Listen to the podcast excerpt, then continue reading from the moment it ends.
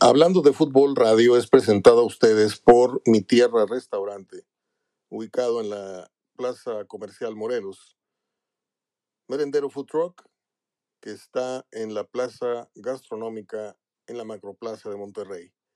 Eres fan de la tienda de todos los fans, ubicada en Facebook. Y Francisco Esparza y Paco Esparza, que les ofrecen los tablones para la carne asada con el diseño de su equipo a elegir. Iniciamos.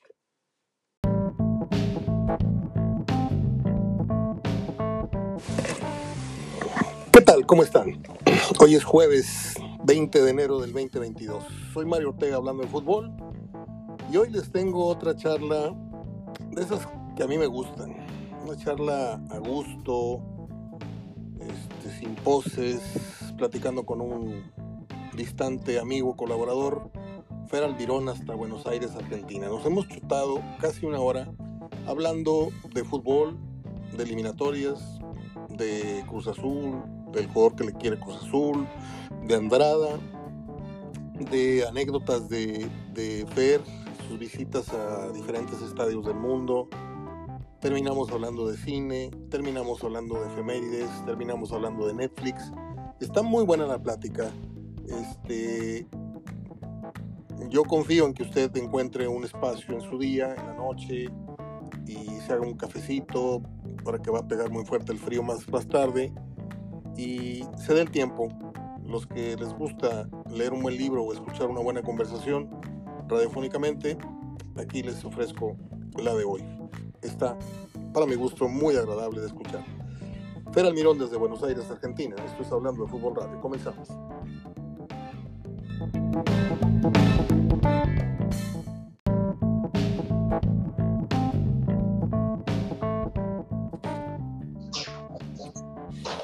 Bien, ya estamos en comunicación hasta Buenos Aires, Argentina, con nuestro compañero y amigo Fernando Almirón, al que paso a saludar. Acá tenemos pronosticada una noche de un grado, Juan. Eh, tú, Fer, allá cómo está el clima. Te saludo con gusto.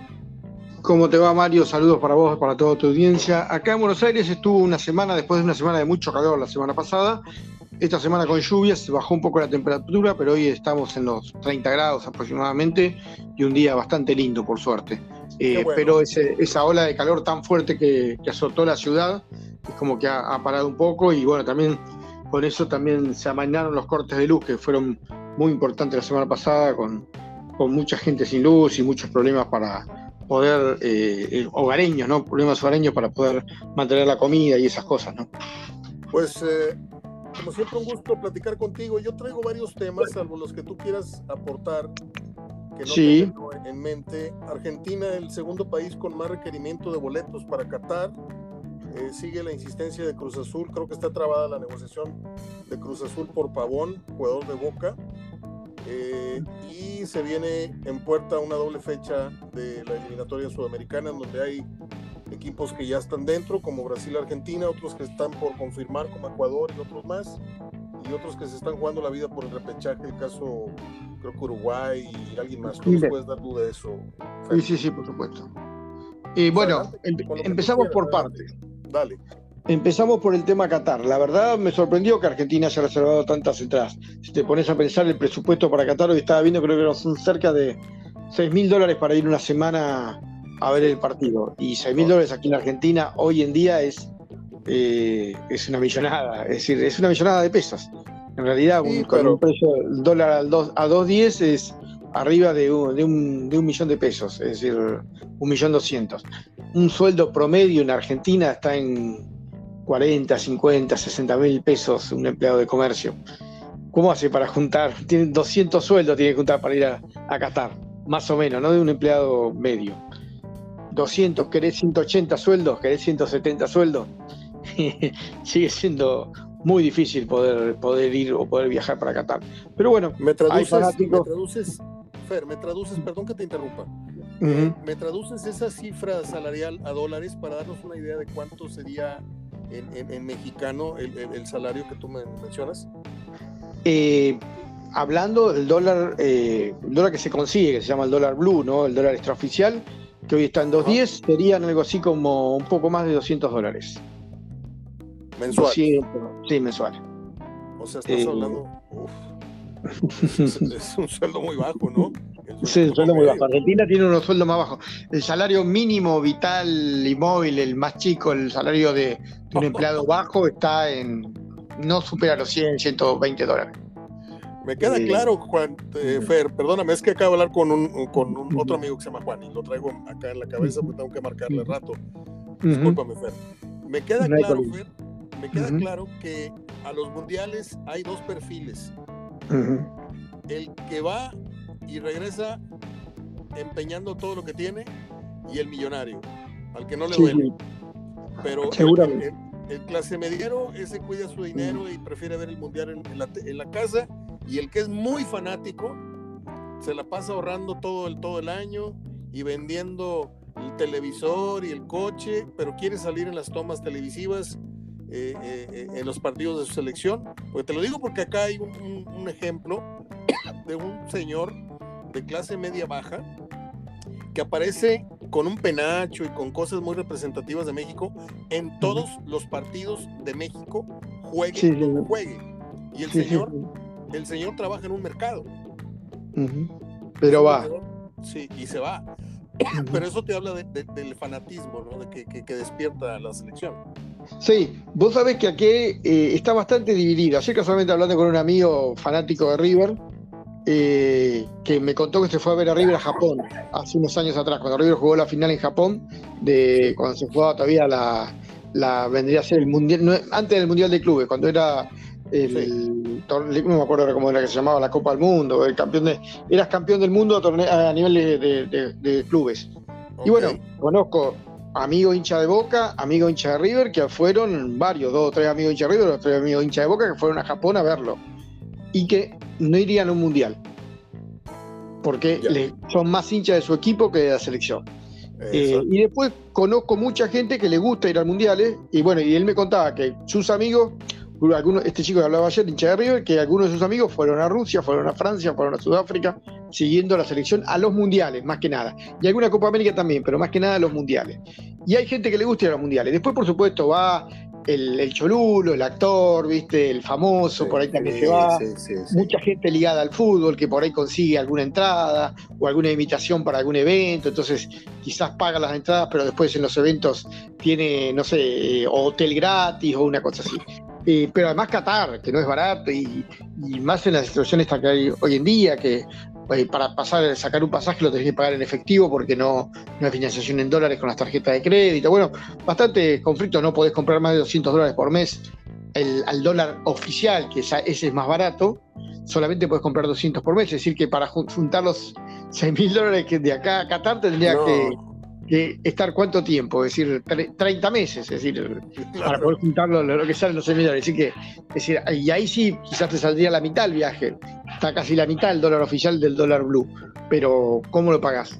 Bueno, un montón de, un montón de cosas que, la verdad que, dentro de lo que es hoy la economía argentina te hacen pensar, decir, ¿cómo van a reservar? O lo reservaron, también está la otra, o lo reservó gente que lo va a revender después a, los europeos, a los americanos, a, los mismos árabes que quieran ir a la cancha. Eso también puede pasar. Argentina, como tiene, como tiene una, especie de, chapa, de candidato, de equipo importante, por ahí alguno, alguien compró un, paquete de entradas y dice, total, no, no se los voy a vender a los argentinos, se los venderé a los brasileños, se los venderé a los colombianos, a los ecuatorianos, o si no, a los mexicanos, a los yanquis, qué sé yo. ¿Tú has asistido a algún, algún mundial? No, no, no, no, nunca he estado. Mundiales no, no he tenido. Incluso lo de Brasil. Yo me encanta Brasil y he estado por Brasil y todo, pero durante el Mundial no fui. Primero que es muy difícil conseguir las entradas, eh, muy complicado para ir. Y además es como que la fase clasificatoria, y bueno, es clasificatoria. A mí me encantaría de cuartos de final para adelante. Si voy, eh, ir a ver eso y de una final que es lo más difícil. Y, conozco muchísima gente que se ha ido, también amigos que se han ido solamente a estar afuera del estadio en Río Janeiro en la final. Solamente a, la aventura de ver en auto, cruzando la frontera, hasta Río en auto tres días para eh, ir a la fiesta pre y post eh, final. y otro amigo también que se fue a ver qué pasaba, si conseguía alguna entrada entraba y si no se quedaba, se iban a las fest, viste, a las fiestas que hay en todos lados. Conozco, tengo una chica mía, ponele que es fanática también del fútbol, que se fue a Bahía, a, eh, a la sede de Bahía, que no jugaba Argentina, pero a ver eh, si los partidos que creo que de primera fase que se jugaron en Bahía, dos o tres partidos, así, es decir, a ver lo que la selección que cayera en ese, en ese, en ese estadio. Ayer me acordé de ti, porque yo soy muy fanático, de hecho me acosté a las 6 de la mañana viendo, viendo a este loco de el, tenista australiano que, perdió con el ruso. Me acordé de ti por, por, Schwarzman, que perdió ayer. y, lo dices bien, hay gente que va al abierto de los Estados Unidos, va al abierto de Australia y están afuera del estadio, en, el pasto, viendo las pantallas. Sí, sí, sí. No hay, bueno, la Copa Davis también. Yo he tenido la posibilidad de ir a ver algún partido de Copa América, tanto aquí cuando se jugó en el 2011 en Argentina, fui tú en el 2005 viendo, que fue hermoso la verdad la experiencia de ver la selección argentina en Uruguay, eh, la fui a ver a Paysandú, Uruguay, que está casi pegado a Argentina, cruzando la frontera nada más, un Argentina-Bolivia que arrancó, donde arrancó la Copa América, y después fui a ver la final de Uruguay y Uruguay con Brasil, que fue la final de, la Copa América 95. Eh, pero después eh, partidos internacionales he ido a ver, pero no de Argentina. Yo estuve dos veces en el Wanda Metropolitano, más uno en el Wanda y uno en el antiguo Atlético, Estadio del Atlético de Madrid, viendo al Atlético de Madrid, eh, una vez con Mallorca y la otra con el Bilbao.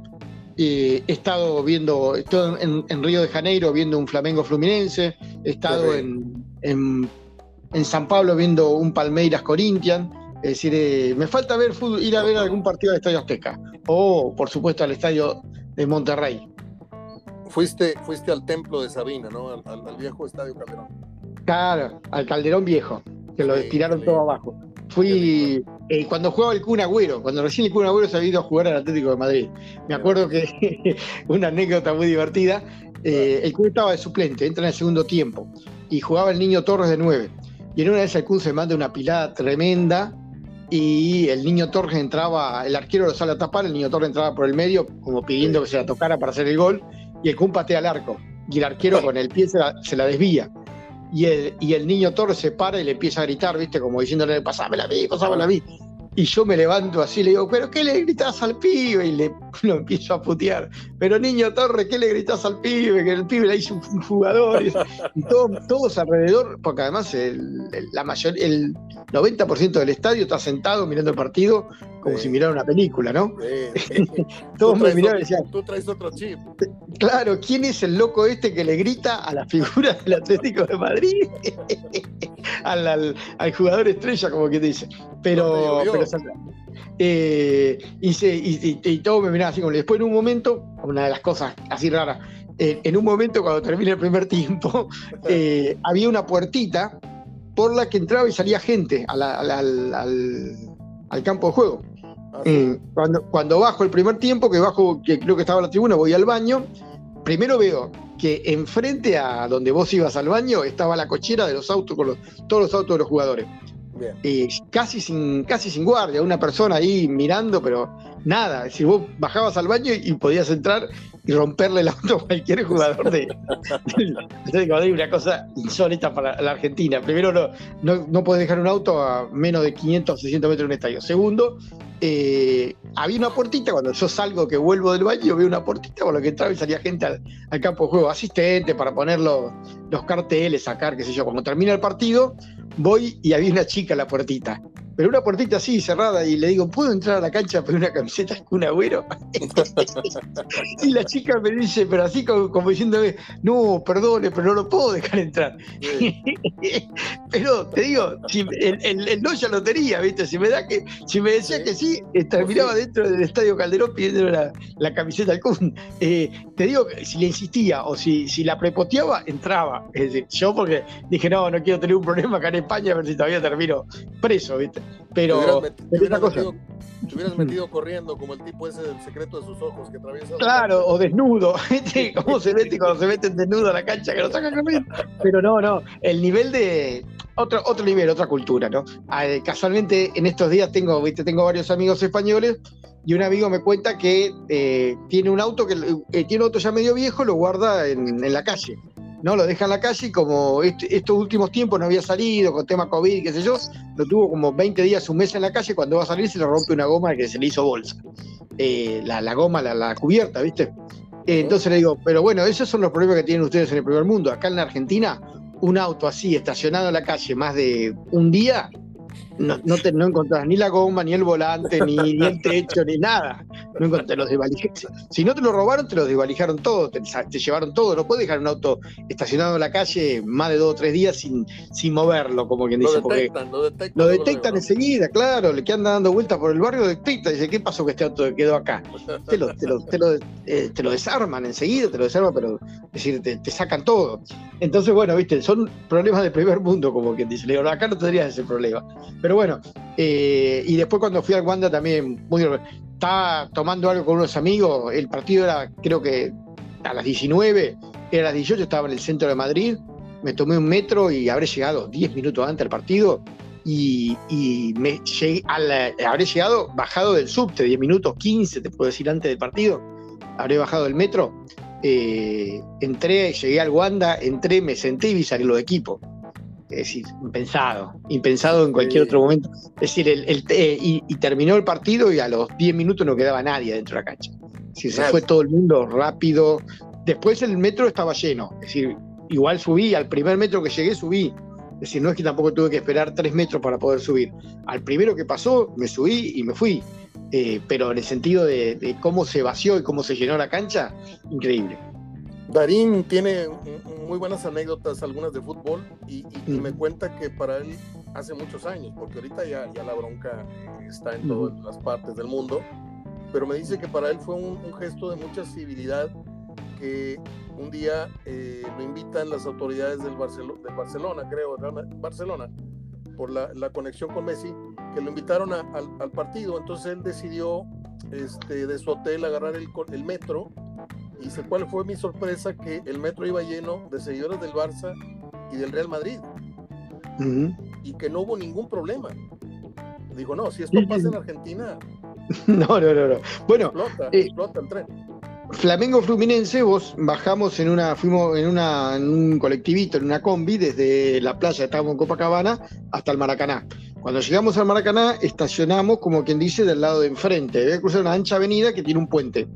Y en el puente eh, la policía te iba dividiendo, pero hasta llegar al puente venían todos juntos, los de Flamengo y los Fluminense. La policía después te dividía, como quien dice, para cada lado del puente una parcialidad.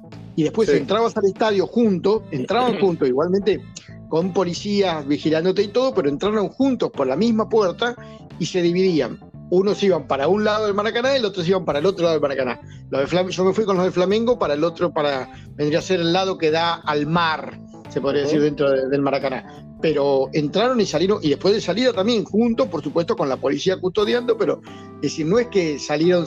Acá en la Argentina, cuando se juega con el público visitante, eh, el local se tenía que quedar adentro del estadio media hora esperando que se vayan los visitantes. No que salieran, que se vayan. Es decir, onda, arriaban a todos los visitantes, tipo vaca, fuera, fuera, fuera, fuera, fuera, los llevaban lejos y una vez que ya se fueron lejos, ahí recién salía el público local. Acá, era inversa.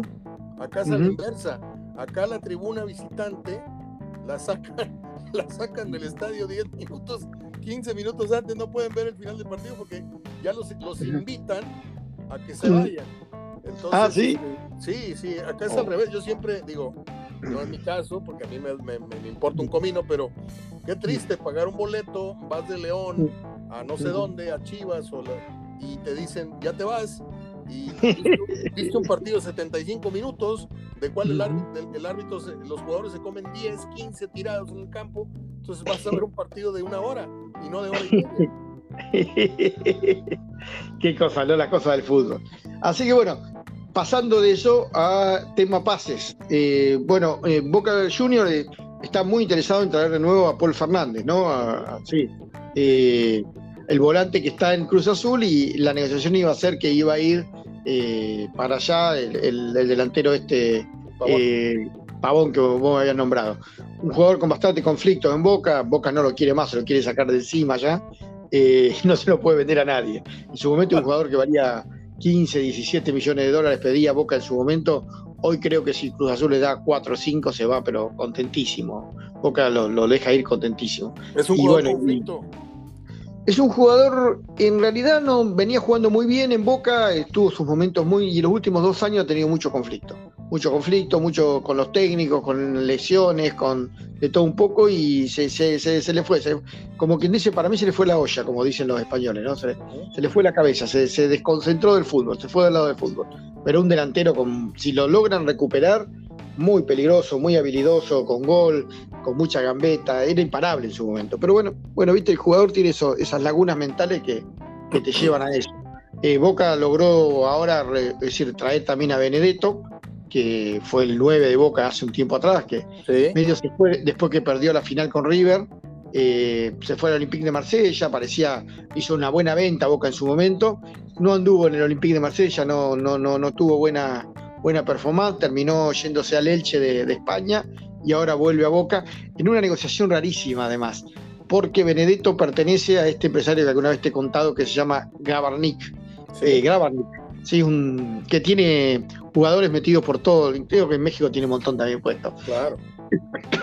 Es el dueño del Elche de España, a, su vez, ¿no?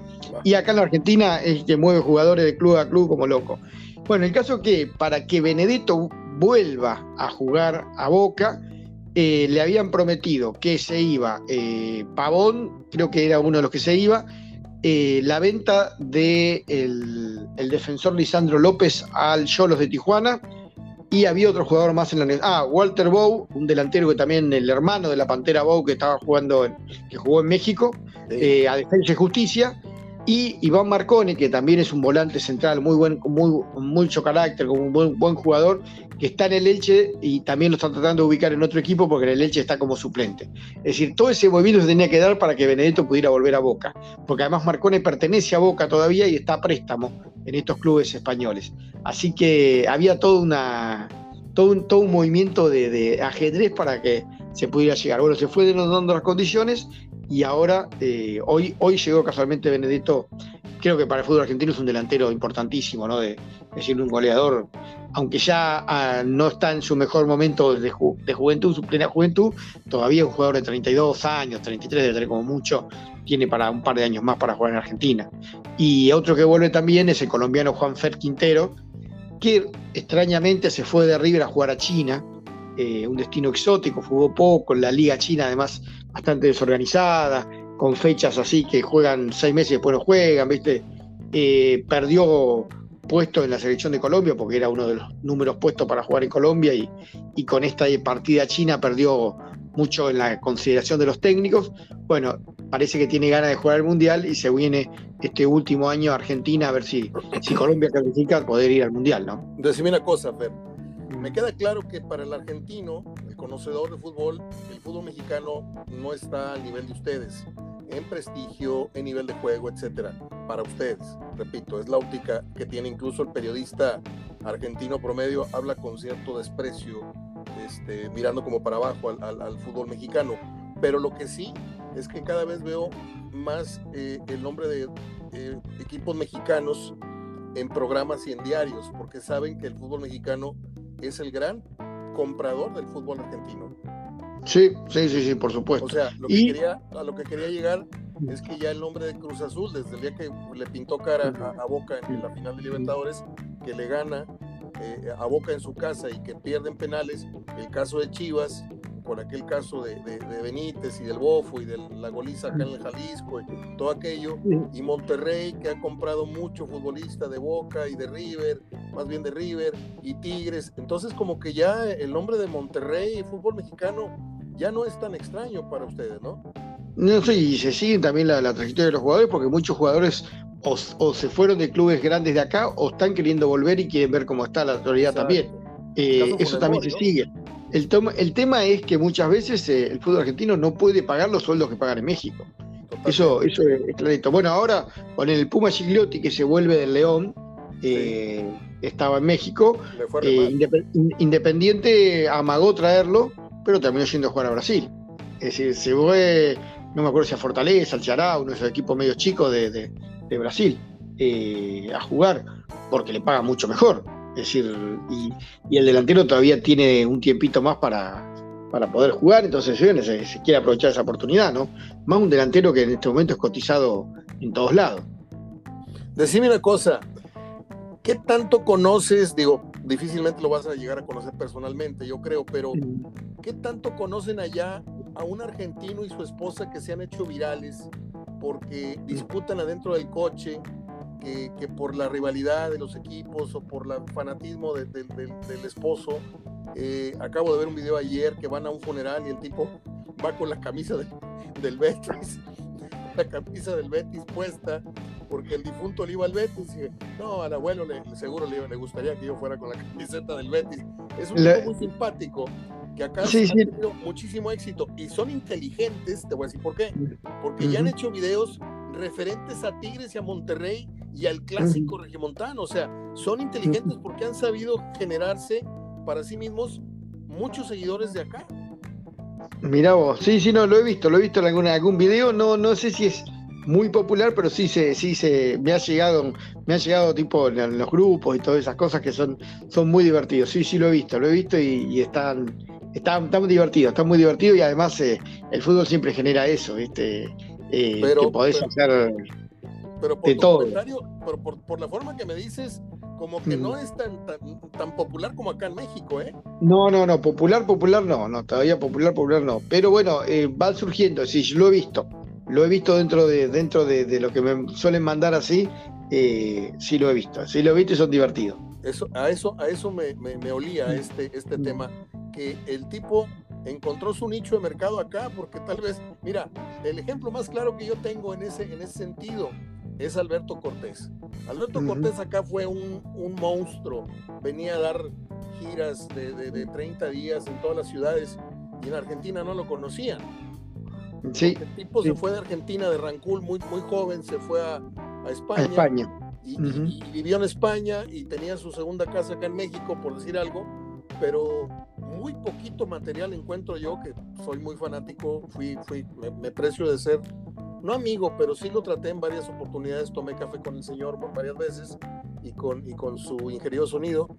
Y, y, trato de encontrar material de Alberto Cortés y hay más material televisivo en, de, de, México que los eh, programas en los que estuvo en, en Argentina, por ejemplo. no, no, ¿Me entiendes? Acá sobra material de Alberto Cortés. Acá venía, venía a cantar una vez al año, cada dos o tres años venía a hacer un recital, pero muy difícil que hiciera giras en Argentina por ahí en algún momento, después ya de grande menos. Tuvo muy buen recital que hizo con, con Cabral, con Facundo Cabral, que se llamaba Lo Cortés no quita lo Cabral.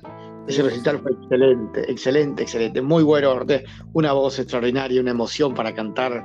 Eh, es de los grandes, grandes, grandes que, que he escuchado y que he tenido la suerte de, compartir, de, de, de compartir, de, estar en un escenario y escucharlo. Lo fui a ver varias veces a Cortés. No, yo lo vi todas. Le lloré tanto que el día que murió, igual cuando, cuando asesinaron lamentablemente a Facundo.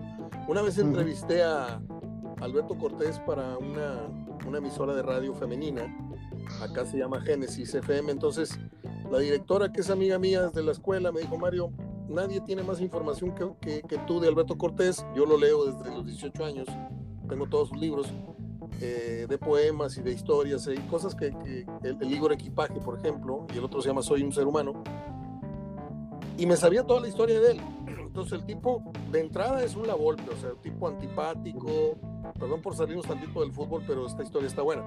Este, Entonces me comunican con él a su cuarto de hotel iba llegando él a México para empezar una gira, iba a pasar por Monterrey y se trataba de darle promoción al concierto. Entonces, sí, dígame, don Alberto Cortés, estamos en vivo para Génesis FM, nos está escuchando toda la comunidad eh, femenina de esta ciudad, que es mucha, que lo adoran. Sí, dígame. Eh, ¿Cómo está Chingolo? ¿Cómo dijo? ¿Que cómo está Chingolo? Bien, gozando de mucha salud. Y le dije el nombre de sus otros nueve gatos con eso, lo, con eso lo maté. Claro, claro, claro. Le bajé las defensas y el tipo dijo, ¿cómo sabe tanto? Le dije, porque llevo tres días estudiando su, biografía, le gustan los gatos, su, su, pareja la conoció hasta el otro lado del mundo, se llama René, eh, eh, no, no, han tenido hijos, pero sus hijos, los gatos, no, me lo eché a la bolsa y el día que lo vi en el lobby del hotel donde vino a cantar me dio un abrazo, porque dijo, nadie me había leído tanto antes de una entrevista, me encantó, me encantó el señor. Bueno. Qué bueno, qué bueno, qué bueno. Y, lloré mucho con las nanas de la cebolla, cada vez que la cantaban en el teatro me, hacía llorar. Ah, eh, a, mí el amor, a mí me encanta el amor desolado. Ah, no, bueno, no, no, no, ya la luz. Eh, eh, igualmente, hoy en día sería considerada violencia de género, ¿no? sí, sí, sí, sí, Me quité la vida para no matarla. Para no matarla, eso. ¡ah! Te voy a contar algo acá entre nos pero esto nunca lo he dicho, nunca de los nunca lo he contado. Me hice muy amigo, muy amigo de Ángel Gómez, que era el que le manejaba el sonido, que fue el que me introdujo con Alberto Cortés, dijo, Mario, no eres el primer fan que lo quiere saludar y tomarse un café con él. Dijo, una cosa que te dé una entrevista por teléfono o, o, dos minutitos para televisión y otra cosa que te puedas tú sentar con él es que entienda, yo tengo 45 años y desde los 18 lo leo, me sé tus poemas al revés y al derecho y no sé qué, no sé cuánto.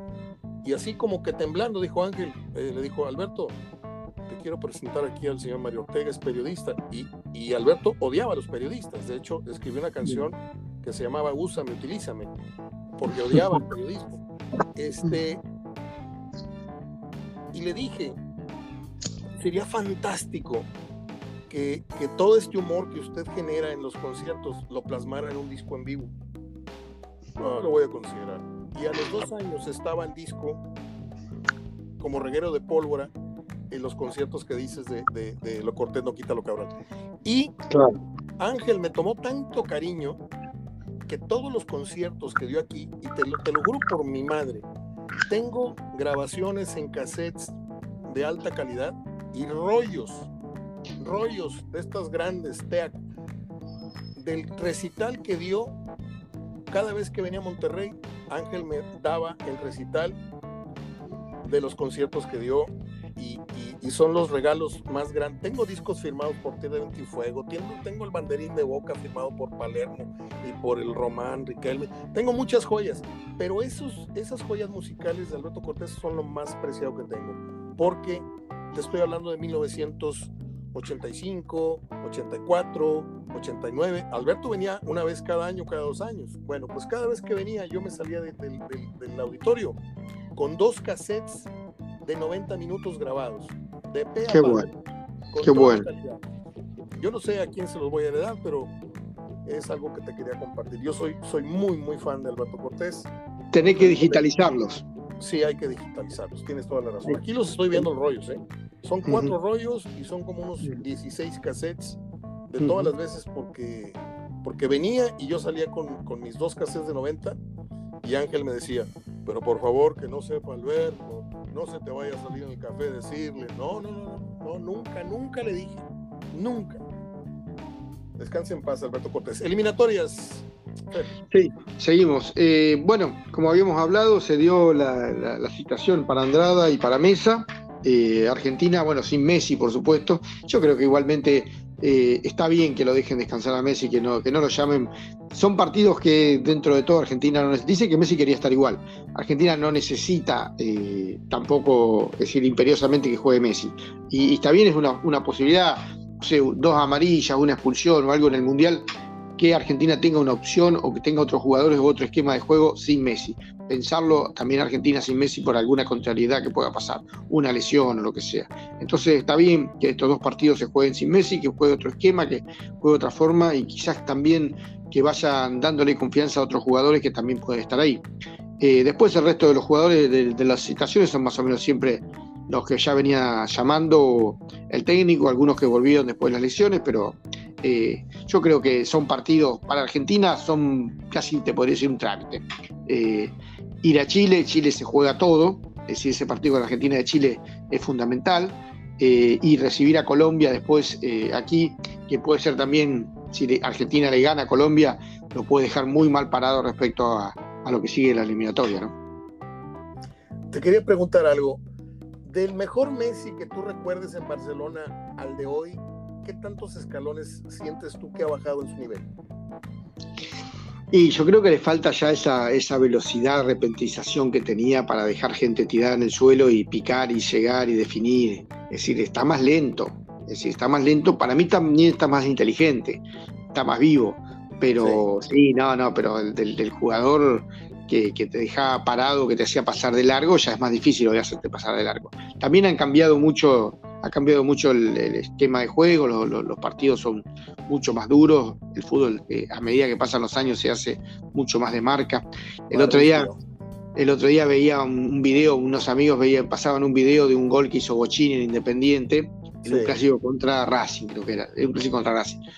La pelota va del medio a Bochini, Bochini hace una genialidad, se la toca, le pone un pase pero perfecto a, a Percudani, que era el 9, para que defina pero nadie lo presiona ni al 5 cuando va a tirar el pase. Bocini tenía dos jugadores cerca, pero ninguno se le, ni siquiera animan a, acercarse, menos a cruzar una pierna para evitar el pase.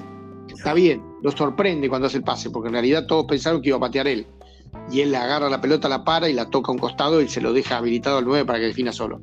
Pero la velocidad con la que fueron a marcar. Es decir, tres tipos, primero al, lanzador, después a Bocini y por supuesto al 9 le habían perdido el número hacía rato, tipo, viste, cuando la policía persigue a un auto y no puede sacarle la patente, bueno, le habían perdido el número de la patente al 9, pero es decir, ni siquiera nadie atinó a marcar al 9 cuando fue a definir. Es decir, ahí te das cuenta, y esto fue hace, ponele, 20, 30 años atrás. Sí, 30 años atrás. Eh, de ahí acá, viste, bueno, por supuesto, el fútbol fue variando, pero a medida, a medida que pasa cada vez es más dinámico, es más difícil hacer ese tipo de jugadas. Yo creo Bochini, que Bochini bajito, él peloncito, poco pelo. Claro, parecía que estaba parecía que estaba perdido la cancha, viste, caminaba la cancha, era como, era como Messi, no corría mucho, ¿eh? no, no, nunca lo, nunca lo veía tratar de tirarse los pies a traer una pelota, eso hacían, lo hacían los otros. Él simplemente lo que hacía era tocar, era, era generar y mover la pelota, mover el, mover el juego. Menos dinámico que Maradona. Maradona ya tenía mucho más dinámica para jugar. Un jugador que se prestaba más, que corría más, que, se equilibraba más.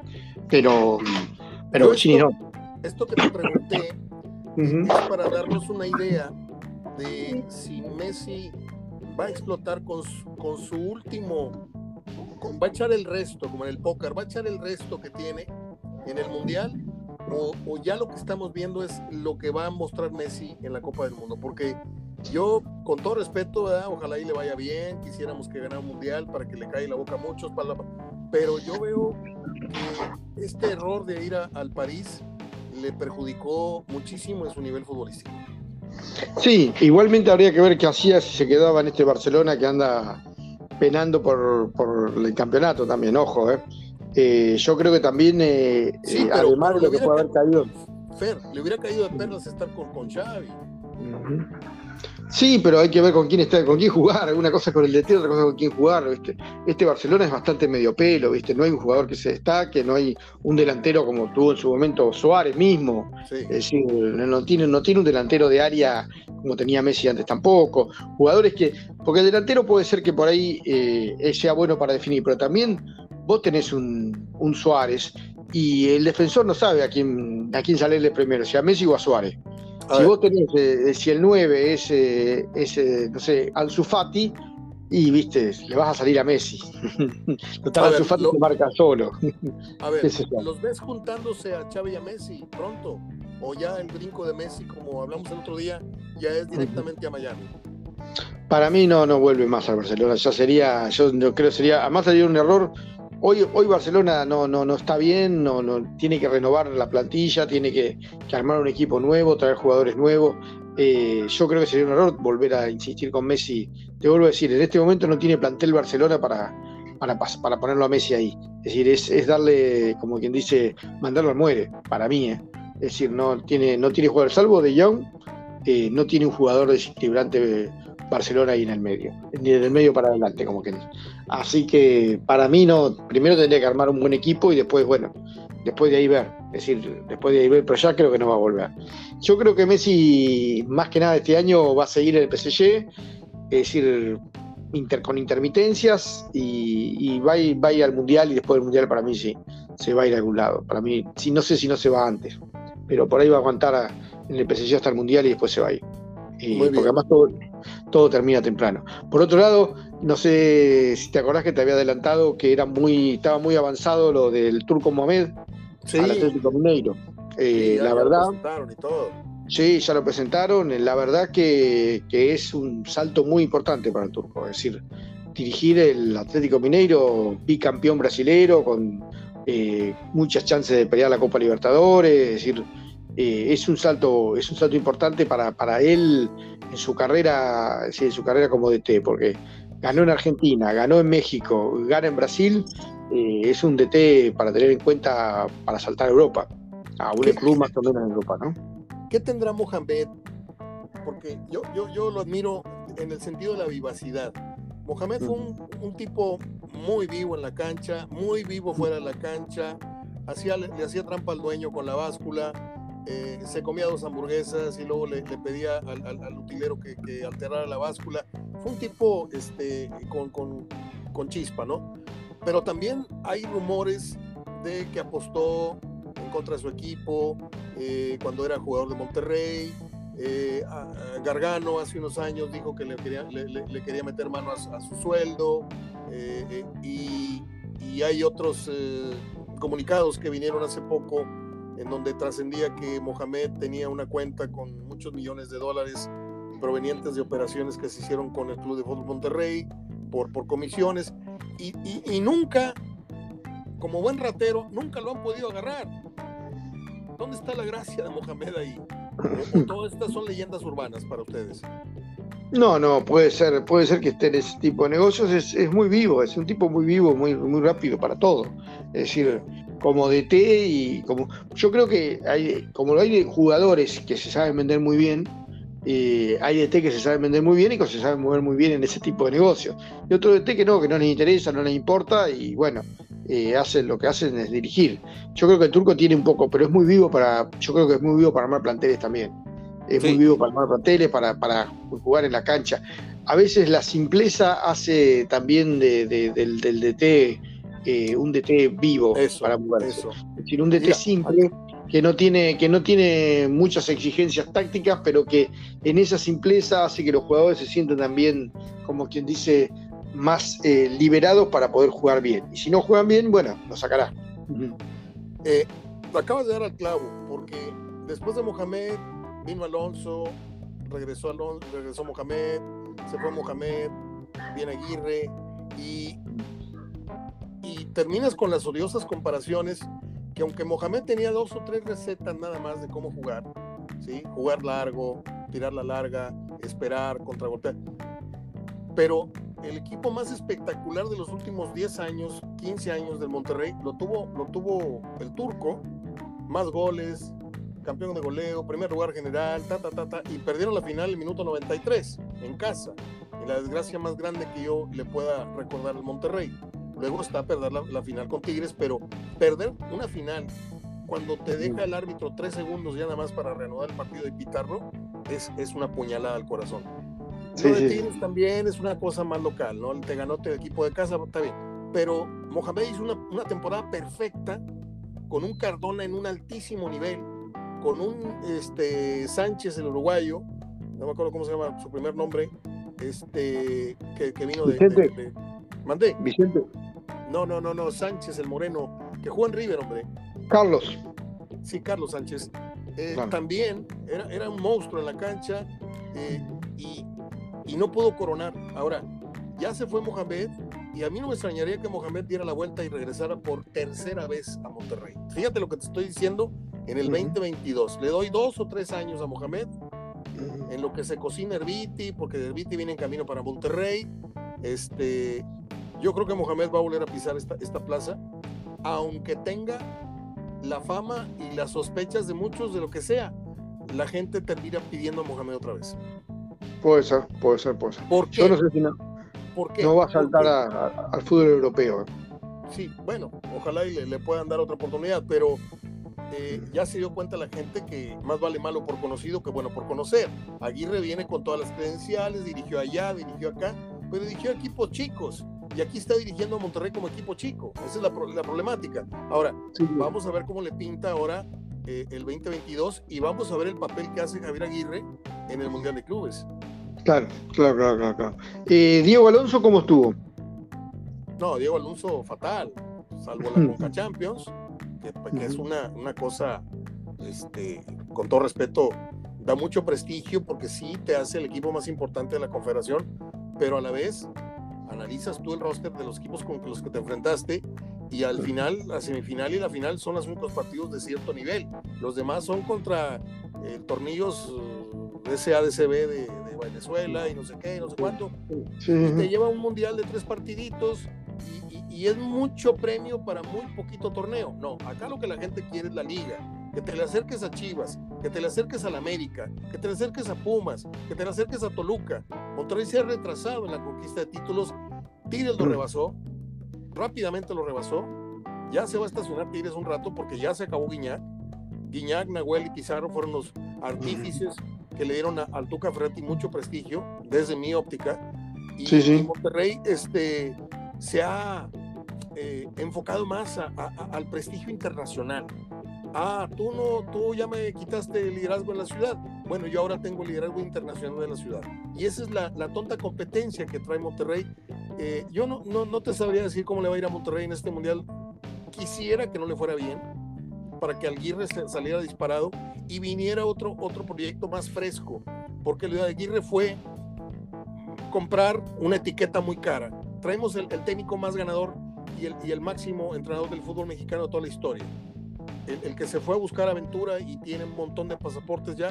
No, eso no sirve de nada, porque el fútbol que está haciendo es malísimo, malísimo. Eh, pero bueno, vamos a ver si, si esta edición ya con, con este Luis Romo, que es un, un jugadorazo, y con el regreso de Pizarro, que si se pone las pilas el muchacho, se puede subir incluso al avión que lo lleve a Qatar.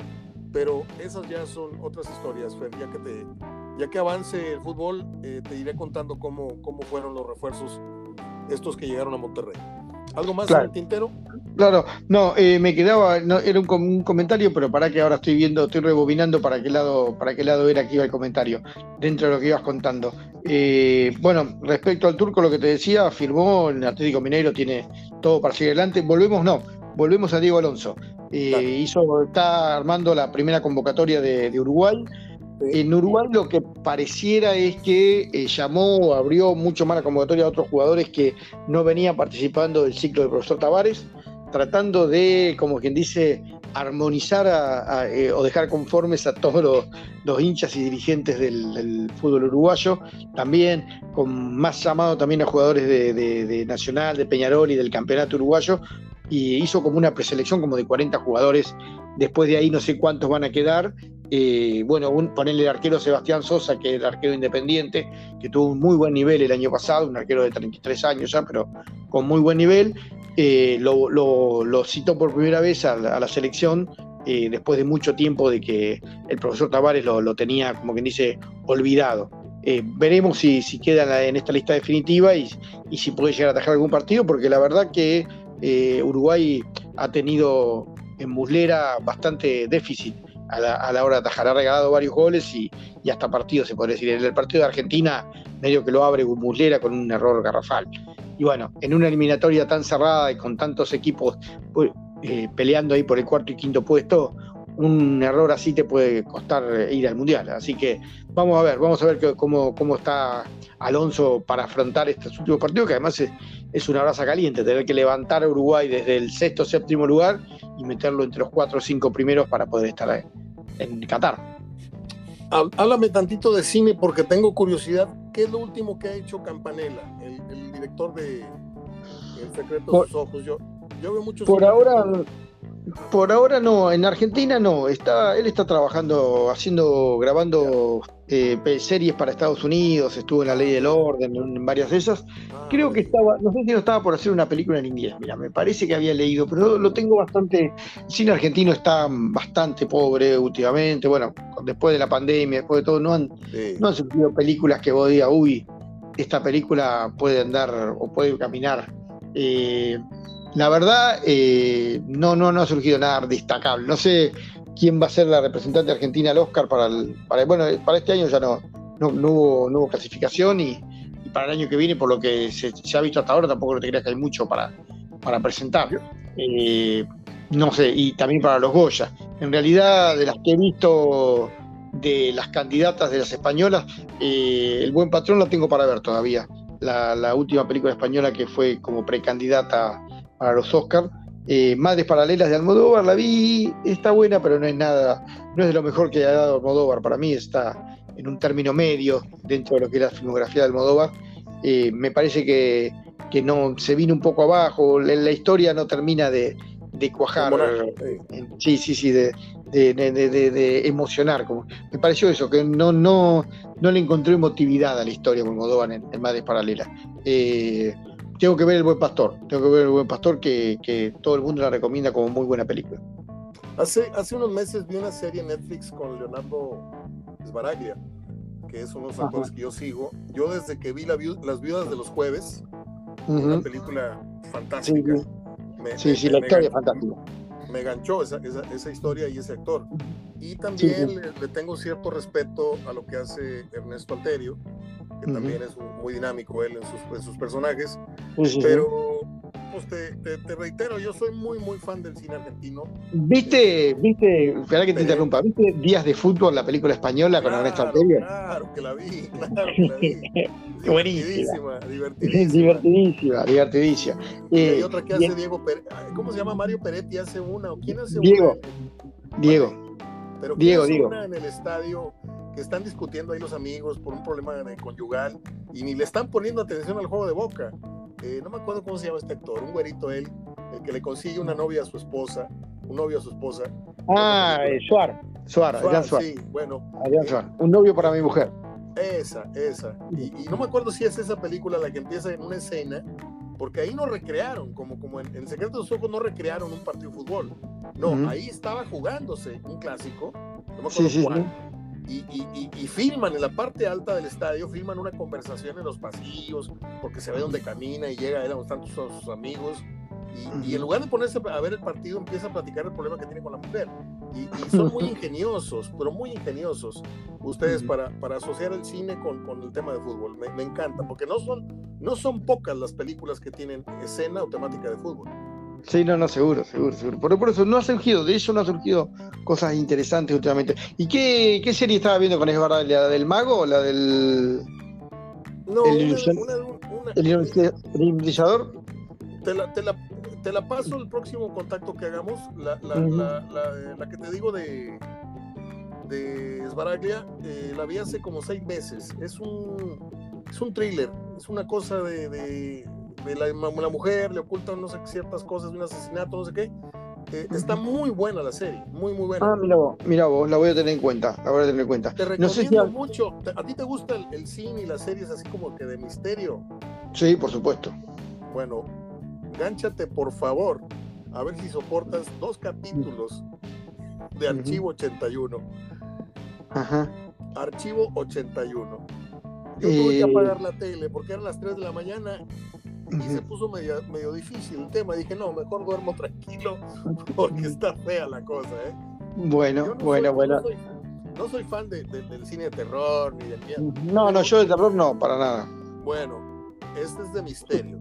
De misterio y suspenso, sí. Sí, porque yo pensaba que tenía que ver con el fenómeno ovni. Entonces me ganchó el póster, le puse play y dije, no, bueno, déjame quedo. Y ya cuando acordé ya iba en el capítulo dos y medio, dije, no, ya, ya lo voy a parar porque esto está, no se me vaya a aparecer mi papá aquí caminando, porque habla más o menos del tema, ¿no? Sí. Eh, escúchame, eh, Don, Don ¿la viste? La No mires para arriba, la de DiCaprio, la peli de DiCaprio. Es, espantosa película. Mm, a mí me gustó, a mí me gustó, me pareció muy divertido. Bueno, bueno, te voy a decir por qué. Te voy a decir por qué. Yo respeto a los que dicen que, que se me hizo tristísimo ver a una gran actriz. Lo de DiCaprio te lo puedo entender él, se hace un peliculón o hace un fiasco de película. Pero una señora como Meryl Streep haciendo un papel tan vago, tan, tan de bajo perfil, tan, tan, tan caricaturizando una, una, primera mandataria de Estados Unidos, se, me hizo como Jack Nicholson en el ataque de los marcianos. se me hizo una comedia. ¿Me entiendes? Está muy, está muy bien la, la, presidenta Tilinga de Estados Unidos. Yo creo que un poco, los, eh, un poco es, un, una, tomada de pelo a lo, eh, lo de Ron Perman. Eh, eh, haciendo el teniente este que iba a romper el.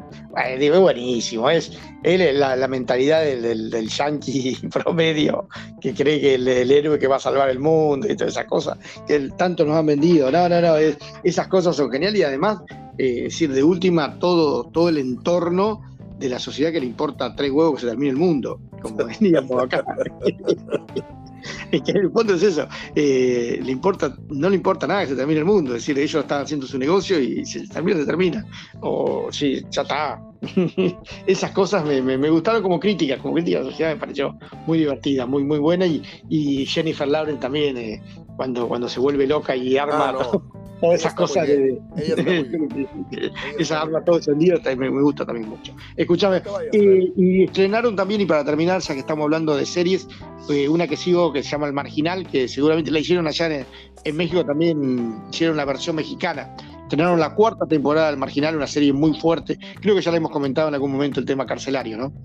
Sí, sí, eh, la verdad es, fuerte, es fuerte el tema. Ayer, la, ayer, la, ayer eh, subieron a Netflix la cuarta temporada. Muy bien. Yo termino siempre el programa, no, no puedo cortar para irnos de corrido con el mismo archivo, nada más escúchame para darte las efemérides del día de hoy. Yo soy muy fan de todo lo que es la efemérides del cine, del fútbol y de la música. Un día como hoy, en 1896, nació el actor estadounidense George Burns, quien es recordado por su papel en la cinta Oh Dios. Él murió a los 100 años eh, el 9 de marzo del 96. En 1913 nació el cantante eh, mexicano y compositor Chucho Navarro, el fundador de uno de los tríos más famosos de México y del mundo, que es Los Panchos, o que fueron Los Panchos, que grabaron 250 álbums. Él es el autor de temas como, bueno, acá son muy conocidos, como Un rayito de luna, eh, Me voy para el pueblo, Sin un amor, que bueno, eran infaltables canciones en, en la bohemia, en las serenatas. Él murió el 24 de diciembre del 93. Estamos hablando de Chucho Navarro. En 1920 nace el cineasta y guionista italiano Federico Fellini. ¿Qué tanto sabes de Fellini? Yo tuve que ver en la escuela, ver La nave va. La vi como tres veces para un examen. Qué señor para hacer cine, ¿eh? eh vi, creo que La Dolce Vita. Eh, sí, y no me acuerdo si vi alguna más. La Dolce Vita es genial. Eh, la, escena la nave no la vi, pero que he visto, he visto alguna más de Fellini, para que no me acuerdo pero he visto alguna más, sí. Eh, a mí me gusta mucho el neorealismo italiano, eh, me parece excelente, eh, mm, pero no tengo tantas, no, no he visto tantas de Fellini. No bueno, tantas. Fellini tiene este, la Dolce Vita, Ocho y medio, Casanove, la, nave va y, Roma. Roma e Fellini se llama, Roma y Fellini, es como un documental. En 1993 recibió el Oscar honorífico por su trayectoria. Me cae muy mal que no le reconozcan. A Paul Newman le dan un Oscar por el color del dinero. Hazme el refregado favor, una película malísima con Tom Cruise de billar, de apostadores En, billar, y no le dan por el Indomable, no le dan por otros peliculones que hizo, y ya que se iba a morir, ah, vamos a premiar a Paul Newman porque ya va de salida.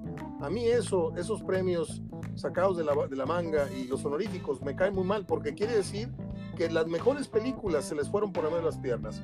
En 1920 nació el actor Jack DeForest, famoso por interpretar al doctor Leonard McCoy en los primeros eh, episodios de Star Trek. En el 47 ah. nació la actriz italiana de origen yugoslavo Sasha Montenegro, cuyo nombre verdadero es Alexander Asimovic Popovic. Criada en Argentina y a los 22 años llegó a México en donde se da a conocer en el cine de ficheras, en donde hizo 90 películas. Pero ¿qué crees? Esta señora se casó con el expresidente mexicano José López Portillo. No, se hizo un escándalo.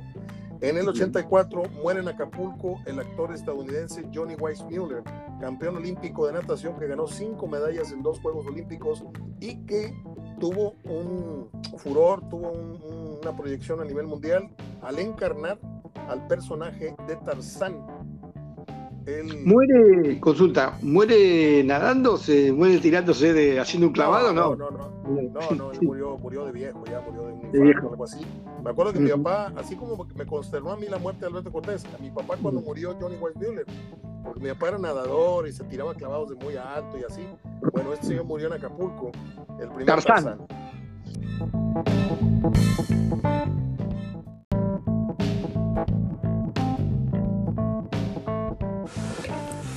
Bueno, disculpa, se me cortó el archivo casi al final. Eh, si me estás escuchando, Fer, te ofrezco una disculpa, pero ya habíamos platicado lo más importante. Aquí le ponemos el punto final a esta emisión del día de hoy. Espero sea de su agrado. A mí me, me complace muchísimo platicar con todos mis eh, colaboradores y, y, amigos, porque transmiten mucha experiencia, transmiten vivencias, viajes, anécdotas, etc. Ayer tuvimos una plática interesante con Goyo, hoy se repite, pero hasta Buenos Aires con Fer Almirón. Mañana tenemos a Verdirame con sus pronósticos de la jornada y a Juan Reinaloa también con algunos puntos de vista que le llamen la atención de la fecha número 3, que hoy inicia, tengo entendido, con un partido en San Luis. No sé si lo vaya a ver. Eh, no sé, yo creo que sí. Bueno, gracias a Eres Fan de, a Merendero Food Truck, a Restaurante Mi Tierra y olvidé decir en la entrada que Paco Esparza y Francisco Esparza, hijo y padre, padre e hijo, el jugador de Monterrey a Tigres, usted lo conoce, Paco Esparza, eh, Francisco Esparza, porque su hijo es Paco, en Facebook. Ellos ofrecen el servicio del tablón para eh, la presentación o el corte de, de, las carnes asadas con el diseño que usted quiera que vaya impreso en, la madera. Eh, los rayados, los tigres, los vaqueros de Dallas, los 49, los broncos, los estos, los otros. Usted nada más les manda el archivo con el diseño que, que, que desea y se imprime en el tablón. Una cosa fabulosa. Olvidé hacer esa mención eh, que también están ellos en sus respectivas páginas de Facebook. Francisco Esparza, Paco Esparza. Abrazo de gol, gracias. Tápese, cuídese, abrigue bien a sus adultos mayores, a sus niños, a sus mascotas y no se olvide de empapelar la tubería allá afuera porque vamos a bajar a un grado, cero grados y la sensación térmica va a ser de menos 4. Sí, ya sé, somos de aquí, sabemos de calores, sabemos de fríos, pero no está de más siempre la recomendación. Ah, y también hay pandemia, les recuerdo. Hasta mañana.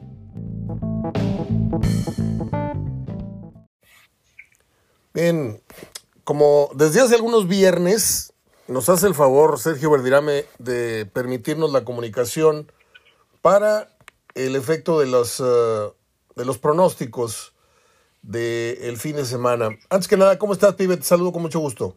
¿Qué tal, Mario? ¿Cómo estás? Todo bien. ¿Cómo te trata el frío, amigo? Bien, tranquilo, tranquilo. La verdad que ahora de regreso del programa a la casa, así que con frío sí, pero tranquilo, todavía no, no nos tocó lo peor.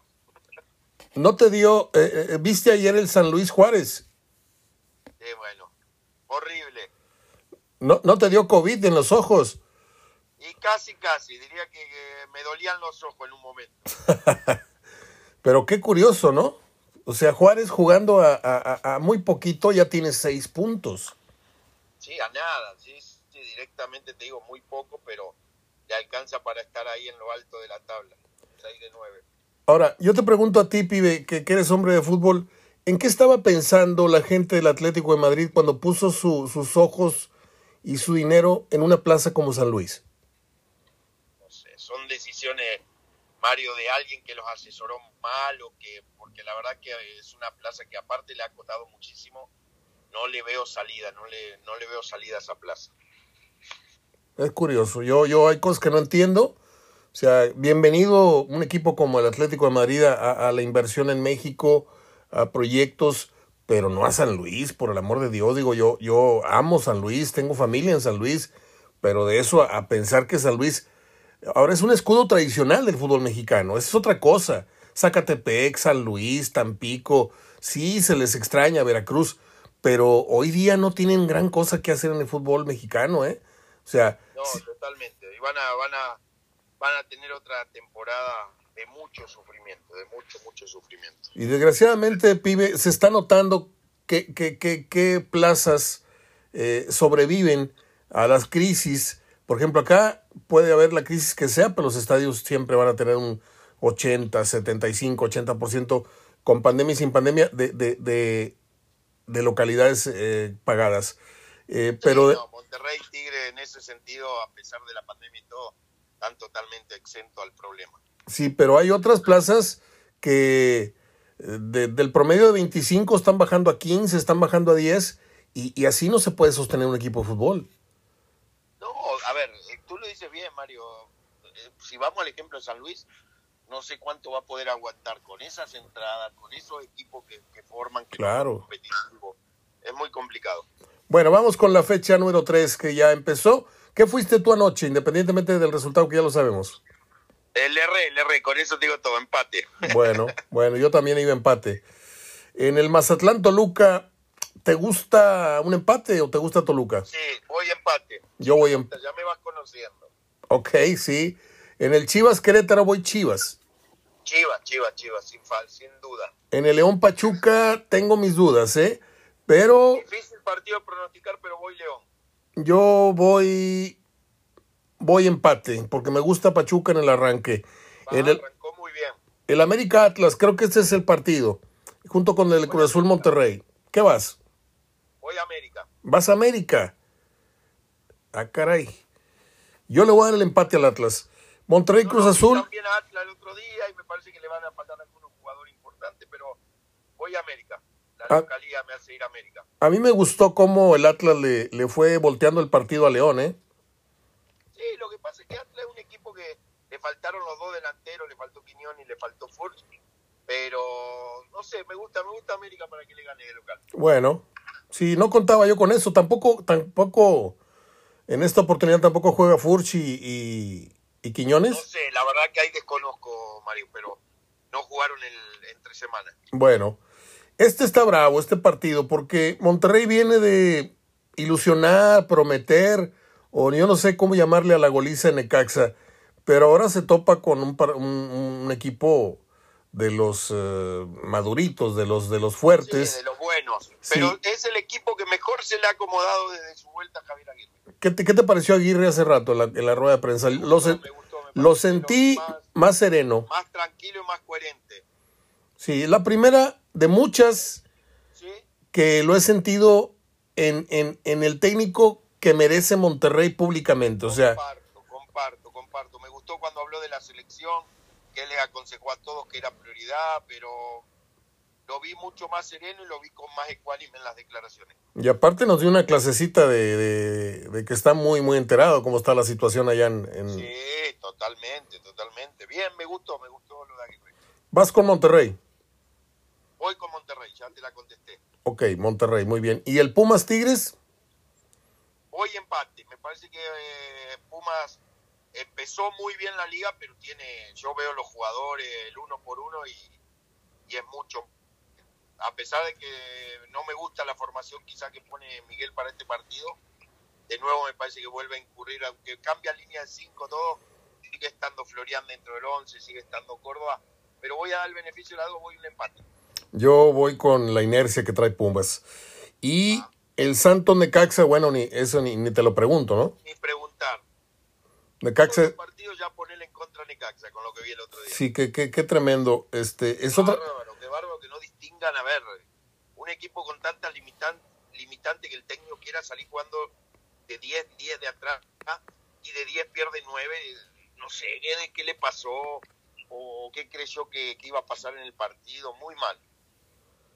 ¿Qué, qué- cómo, ¿Cómo se puede distorsionar tanto un técnico? Porque me viene a la cabeza el comentario que recién hicieron de Jonathan González, que te quiero preguntar también desde ese punto de vista. ¿Cómo un técnico se puede ver tan bien con un equipo y tan mal ahora con dos equipos como es Cholos y ahora que se está viendo con Necaxa? ¿Por qué pasa? Pero por el tema de Guedes, yo te lo digo fácil, él quiere jugar con todos los equipos de la misma manera. Y le pasó en San Lorenzo de Argentina, y no se puede jugar de la misma manera. Vos tenés que adaptarte a muchas veces a los jugadores que tenés y no los jugadores a ti. Ok. Ese es un tema con Guedes. Guedes quería jugar de la misma manera en todos los equipos donde ha estado. Y no puede jugar con todos los equipos de la misma manera. Tienes que, que variarle, tienes que ver los jugadores que tiene. Por ejemplo, un equipo como Necaxa es sal con un pelotazo y vamos a pelear la pelota, la segunda pelota arriba. No, no puedo intentar hacer cosas que me van a perjudicar a mí solo. El día de Monterrey se lo termina. Los, los primeros goles todos cayeron por, por intermedio de pelota cortada en el el- medio campo de Monterrey un poquito más adelante. El pressing, sí. El pressing, correcto. ¿Y cómo se puede perder eh, yo, yo tengo muchas teorías, tengo muchas ideas, pero yo quiero que tú me lo digas.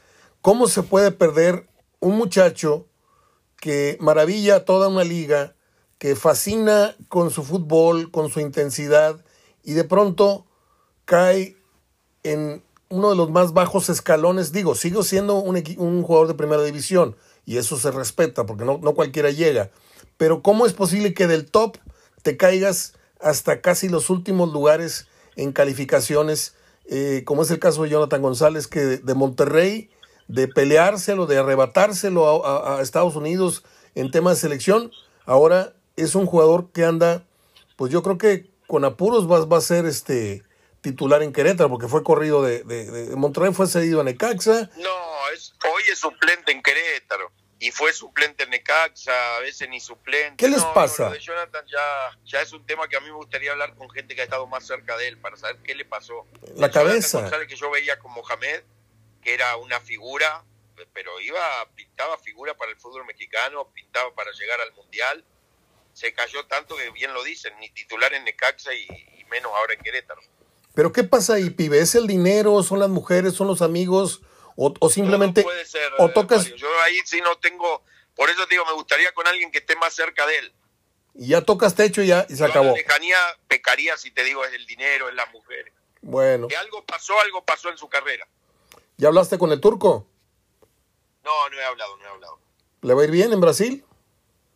No sé, la verdad que desconozco el fútbol brasileño. Digo, veo muy poco fútbol brasileño, casi nada, porque no se televisa acá sé que vas al, mejor equipo, quizá el que tiene el mejor plantel, pero bueno, ojalá por él y por su cuerpo técnico le vaya muy bien. Bueno, te mando un abrazo, pibe, gracias por tus minutos. Otro para vos, Marito. Tápate, tápate bien, hermano. Bye. Gracias, igual abrazo. Sergio Verdirame este viernes en Hablando de Fútbol.